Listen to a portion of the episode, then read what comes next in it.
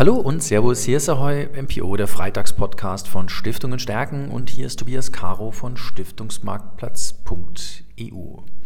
Ja, die heutige Folge Freitagspodcast ist ein Freitagspodcast-Spezial im Vorfeld unseres dritten virtuellen Tags für das Stiftungsvermögen am 27.04.2022 auf www.vtfds.de und ich habe mir einen Protagonisten eingeladen, nämlich Hannes Banzaf von der Karl Zeiss Stiftung. Wir wollen sprechen über das Thema Private Markets, nämlich mit diesem Thema ist er Gast unseres dritten virtuellen Tags für das Stiftungsvermögen. Aber lieber Banzaf, natürlich interessiert mich zuerst, wie sind Sie eigentlich zur Karl Zeiss Stiftung gekommen? Herzlich willkommen im Freitagspodcast. Ja, vielen Dank, Herr Caro.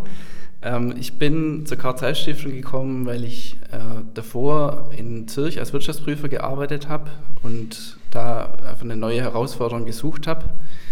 Und genau, ich war also über fünf Jahre da als Wirtschaftsprüfer tätig bei PwC in Zürich, habe dort vor allem Rückversicherungen geprüft und habe dann tatsächlich äh, einfach gegoogelt, Stuttgart, Stiftungen und Jobs und bin so auf die Stellenausschreibung von der Karl-Zeiss-Stiftung gekommen. Es war wirklich so ein reiner Zufall, dass Sie gesagt haben, ich, ich google das und dann kam die Stellenausschreibung und, und dann beworben und auch gleich geklappt.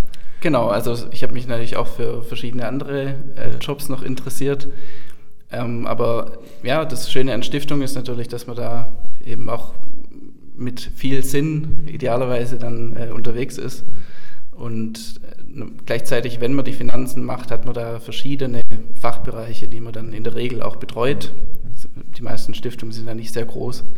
Und auch diese Vielfältigkeit hat mich eben angesprochen. Das glaube ich Ihnen sofort, dass das reizt. Ähm, Ihre genaue Bezeichnung bei der Karl Zeiss Stiftung ist Leiter Finanzen, richtig? Äh, ich bin stellvertretender Geschäftsführer und Leiter Finanzen. Okay. Genau. Ähm, als solcher haben wir natürlich Sie auch angesprochen für unseren virtuellen Tag für das Stiftungsvermögen und ähm, ich finde es sehr spannend, dass Sie sich mit dem Thema Private Markets beschäftigen. Warum finde ich das spannend persönlich? Weil ich glaube, dass die Asset Allocation mit Aktien und Renten wahrscheinlich künftig nicht mehr auskömmlich zu machen ist ähm, und dass man einfach sich auch mit anderen Ideen präparieren muss. Private Markets, wenn wir darüber sprechen, was ist das eigentlich? Ich glaube, viele Stiftungen haben da noch gar nicht so die Berührungspunkte damit. Wenn wir das ein bisschen deklinieren, was packe ich denn da drunter? Private Markets, was ist das? Also klassischerweise ist eigentlich eine Negativdefinition, also alles, was nicht an den öffentlichen Märkten gehandelt wird, also nicht an Börsen. Also so liquide Wertpapiere wie Aktien und Anleihen, die sind ja an der Börse handelbar. Und Privatmarktanlagen oder Private Markets Anlagen, die sind eben nicht handelbar an der Börse. Also zum Beispiel eine Immobilie oder eine Brücke oder ein Windpark ähm, sind einfach ja, größere Projekte, die eben nicht an der Börse gehandelt sind. Und die haben den Vorzug, dass sie ich sage jetzt mal den Fachbegriff, also äh, korrigieren Sie mich, wenn es nicht stimmt, aber es sind unkorrelierte Erträge, die ich vereinnahme. Ich bin also von den Marktentwicklungen relativ frei. Ist das richtig? Also die, die Korrelation, das ist immer die Frage, sozusagen, man geht verschiedene Risiken ein und wie stark korrelieren diese Risiken mhm. untereinander. Das, die Korrelation ist selten null, mhm. selten eins, sondern mhm. irgendwo dazwischen. Mhm. Und was man jetzt ja auch festgestellt hat in den letzten Jahren, dass typischerweise die Korrelation zwischen Aktien und Anleihen eher ansteigt. Äh, die, die Anleihen haben sehr hohe Preise, das heißt, die können in Stressphasen nicht noch deutlich mhm. teurer werden, um dann auch wirklich einen, einen Korrelationseffekt zu bieten oder einen Diversifikationseffekt. Und es gibt eine ganze Reihe von Privatmarktanlagen, die ziemlich unkorreliert sind. Ja? Also, wie gesagt, selten null, aber mhm. eben doch deutlich tiefer korreliert. Aber das ist ja schon ein Problem, wenn jetzt die Korrelation bei Aktien und Renten Richtung 1 läuft. Ne? Das ist ja die Aussage. Ja. Ähm, das ist ja schon in gewisser Weise problematisch, weil natürlich, wenn die Aktien fallen, dann habe ich ja den sicheren Hafen, die Anleihe nicht mehr. Ne? Das ist mir irgendwie. Genau, also ganz gegen 1 läuft es jetzt auch nicht, aber man hat es gesehen, gerade im März 2020, ähm, in so besonderen Stressphasen, da suchen die Investoren ja dann oft auch wieder Liquidität, also ziehen Liquidität ab und das führt natürlich dann zu, zu fallenden Preisen. Das heißt, wenn wir uns mit Private Markets beschäftigen, dann sind es Anlagen, die andere Eigenschaften haben. Können Sie ein bisschen was über die Eigenschaften sagen? Ja, also in, der, in aller Regel hat man da gute Rendite-Risiko-Verhältnisse. Mhm. Also das ist ja ein Kernelement von guter Vermögensanlage, dass man möglichst viel Rendite zu möglichst wenig Risiko sich ins Portfolio holt. Davon wollen Stiftungen ja sehr viel haben. Ne? Also. Genau. ähm, typischerweise sind Privatmarktanlagen auch illiquider, also weil sie eben nicht täglich handelbar sind an Börsen. Ist aber gerade für Stiftungen in der Regel kein Problem, mhm. wenn man ja das Stiftungskapital auf Dauer anlegt. Das heißt, da kann man sogar ganz bewusst auch viel Illiquidität mhm.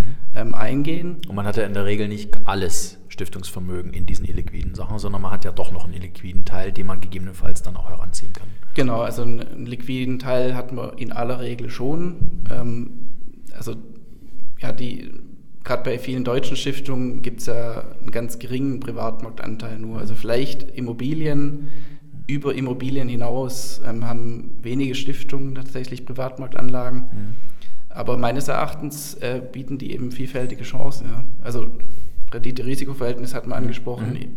Illiquidität. Ähm, in der Regel kann man auch die nicht finanziellen Wirkungen äh, da sehr gut erreichen durch alternative Anlagen. Also Stichwort Impact Investments, das sind typischerweise Private Equity oder Venture Capital Anlagen. Ähm, oder beispielsweise erneuerbare Energien, was wir auch ziemlich stark im Portfolio haben. Mhm. Das heißt, ähm, ich gewinne eigentlich als Stiftung, ich habe zwar das Thema Illiquidität, aber ich gewinne auf vielen anderen Feldern eigentlich ein bisschen was hinzu. Also ich, ich, ich verstetige meine ordentlichen Erträge. Ja. Ähm, ich, ich kann sogar die Impact-Karte ein Stückchen spielen, wenn das eben entsprechend passt. Warum ist trotzdem noch bei vielen Stiftungen einfach diese Zurückhaltung bei Private Markets da? Ist es ein Thema des Zugangs, dass man bisher immer noch so eine gewisse Größe mitbringen musste? Also meine Vermutung ist, also früher haben ja Aktien und Anleihen gut funktioniert. Also gerade bei Anleihen hatte man gute, auch hohe, stabile Erträge. Da war die Notwendigkeit, sich nach Alternativen äh, umzuschauen, war nicht so hoch. Ähm, ich glaube, dass das ein wichtiger Faktor ist und dann ist ein, wahrscheinlich ein Stück weit auch eine Unkenntnis oder also, dass man einfach mhm.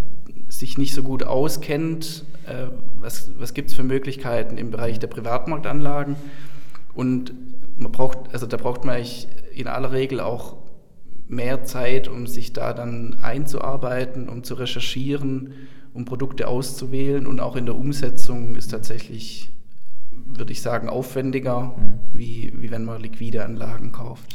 Würden Sie sagen, ich habe das neulich in unserem Newsletter-Post geschrieben, dass ähm, die Zeiten jetzt schon so sind, dass man sagen kann, als, auch als Stiftung treffe ich schon in Anlageentscheidungen unter größerer Unsicherheit, als das vielleicht vor fünf oder vor zehn Jahren noch der Fall war.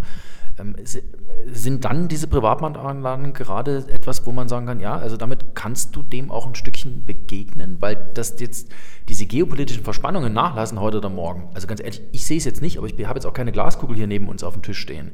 Aber das ist ja schon ein Problem und dem muss ich ja irgendwie Herr werden, beziehungsweise ihm irgendwo begegnen proaktiv. Also ja, wobei ich würde tatsächlich sagen, dass also eine gute Vermögensanlage war immer schon, dass man auf möglichst viele verschiedene Risiken mhm. setzt die möglichst gering korreliert sind miteinander. Das war eigentlich schon immer so. Und wenn man zum Beispiel die großen US-Stiftungen anschaut, dann fahren die auch schon seit vielen, vielen Jahren das Modell, dass sie eben zu relativ, also mit hohen Anteilen auch Privatmarktanlagen im Portfolio haben. Musterbeispiele dafür, ne? Also, ja. ja. Es war nur, sag mal, die Dringlichkeit, die mhm. steigt schon, weil jetzt einfach Anleihen mhm. unattraktiv sind. Also wenn man jetzt noch einen nominalen Zins von vielleicht ein, zwei Prozent im Anleihenbereich erzielen kann, wenn man da noch die Kosten abzieht, dann ist man real oft ja. bei 0% oder, oder sogar negativ. Ja. Ähm, also gerade wenn jetzt die Inflation auch noch steigt, also mit Anleihen kommt man nicht weiter. Mhm. Das war früher schon so, aber ja. es wird dringender. Ähm, wenn wir jetzt bei dem Thema Private Market nochmal bleiben, ähm, der Zugang zu diesen Investments ist für viele Stiftungen bisher ein bisschen schwierig gewesen. Mhm. Das ist jetzt einfach so ein bisschen plakativ. Ähm, es wird aber einfacher, wie Sie uns ja auch im Vorfeld des virtuellen Tags mitgebracht haben. Ja, also sagen wir, die klassische Anlage so im Bereich Privatmarkt war eigentlich, dass man geschlossene Fonds gezeichnet hat, die oft dann so eine Laufzeit von zehn Jahren haben und die nur so in der Regel 10 bis 15 Projekte dann drin haben. Also das, also Projekte oder eine Immobilie oder ein Windpark oder mhm. eine Firma oder ein Kredit. Mhm. Ähm, und inzwischen gibt es meines Erachtens mehr Fonds, die eine wesentlich höhere Diversifikation mhm. schon im Portfolio haben. Das heißt einfach wesentlich mehr Projekte oder mehr Immobilien, mehr, einfach mehr Einzeltitel. Ja. Ähm, und es gibt auch mehr offenere Strukturen. Das heißt, man kann dann, man muss sich heutzutage nicht mehr ein ziemlich komplexes, umfangreiches Portfolio selber zusammenstellen von einer Vielzahl von geschlossenen Fonds, sondern kann mit wenigen, relativ wenigen mhm. offenen Fonds ähm, da auch schon wirklich eine, eine gute Diversifikation dann mhm. innerhalb der Anlageklasse erreichen. Ähm, genau, also ich denke, dass es mhm. da schon mehr Möglichkeiten gibt und dass es auch sozusagen diese Demokratisierung von Privatmarktanlagen, dass die auch noch äh, weiter fortschreiten wird. Das heißt aber, dass wenn ich das wirklich mit wenigeren offenen Fonds schon bewerkstelligen kann, dann ist natürlich der Prüfungsaufwand auch überschaubar. Also ich muss mir dann zum Beispiel nur drei Produkte angucken und die vergleichen oder mit meinem Berater mal durchsprechen und mal die, die Prospekte mal lesen und was ist da eigentlich jetzt genau drin, oder? Das ist ja dieser Aufwand, den Stiftungen vielleicht an manchen Stellen auch scheuen. Ja, also ich denke, der Aufwand, genau der kann über, überschaubar sein und natürlich muss, muss man sich jedes Produkt dann detailliert anschauen, das ist keine Frage. Ähm, ja, aber ich denke, dass dass das schon relativ leicht geht. Also was, was man dann schon noch mit berücksichtigen muss, ist, dass dann man in der Regel zu Zeichnungsunterlagen, die dann auch umfangreich sein können. Die Asset Manager, die müssen dann oft so eine Know Your Customer Prüfung machen, mhm. also KYC. Da muss man dann schon ein paar Unterlagen auch zuschicken, mhm. also beglaubigte Personalausweiskopien und so weiter. Also da hängt schon ein gewisser Aufwand mit dran, aber wenn man das dann einmal gemacht hat, mhm. dann hat man diese Unterlagen ja auch zusammen. Beim zweiten Fonds geht es dann schon deutlich schneller. Mhm. Und wenn man da mal investiert ist, dann sind das ja in der Regel auch nicht Anlagen, die man dann regelmäßig kauft und wieder verkauft, mhm. sondern sondern wo man dann, wenn man mal investiert ist, dann in der Regel dann auch investiert bleibt. Mhm. Und jetzt hatten Sie gerade das Beispiel erneuerbare Energien mitgebracht. Ähm, wir müssen jetzt gar nicht in die Details gehen, aber was ist jetzt zum Beispiel an dieser Anlageklasse oder an diesem Private Market Investment so spannend? Also erneuerbare Energien, zum einen erfüllt es das Kriterium attraktives Rendite-Risiko-Verhältnis. Mhm.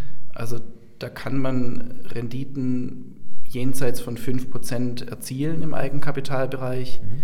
Ähm, auch im, im Junior Debt-Bereich kann man auch Renditen von 5% erzielen. Ähm, man hat hohe laufende Ausschüttungen. Das ist für viele Stiftungen ja auch ein relevantes Kriterien, Kriterium.